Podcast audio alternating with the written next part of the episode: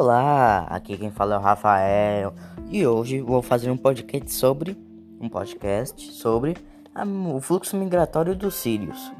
Você sabe por que os sírios estão vindo para cá?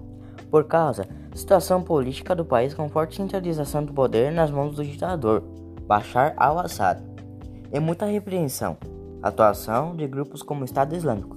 O que eu quero dizer com isso? Eu quero dizer que o Estado Islâmico está está se expandindo dentro da Síria e, o, e também está acontecendo muitas guerras lá.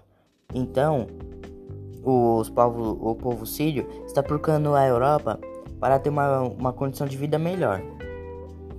E eu, aqui ó, tô lendo aqui. Dados de 2016 levantados pela ONU indicam que ter 3 quartos da população síria necessitam de ajuda humanitária por estarem em condição de refugiados. A Síria foi o centro do problema por ter eclodido lá uma guerra entre entidades oficiais do governo representadas pelo exército sírio e uma organização terrorista parlamentar chamada Estado Islâmico.